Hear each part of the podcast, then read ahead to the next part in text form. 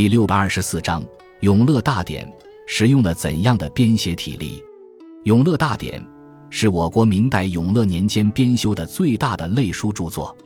永乐元年（一千四百零三年）开始编修，永乐两年（一千四百零四年）初成，名为《文献大成》。永乐三年（一千四百零五年）重修，于永乐六年（一千四百零八年）最终编写完成。《永乐大典》。在编排上改变了过去类书的体例，采用了用韵以统字、用字以细事的方法。这种编排方法已经是现代百科全书的形式了。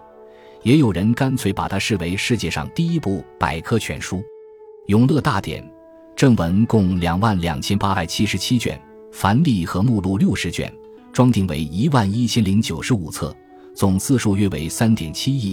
收录了先秦时期到明朝初期的各种典籍八千余种，书中所含内容包括天文地理、科学技术、医学占卜、文学戏剧、诗歌小说等各个方面。朱棣在为《永乐大典》所作的序中称，此书上自古出，弃于当世，旁搜博采，汇聚群书，著为奥典。《永乐大典》一书保留了很多我国古代的珍贵文献书籍。具有很高的文献价值，但成书后历经磨难，以致残缺不全。现今保存下来的部分仅为全书的百分之三四。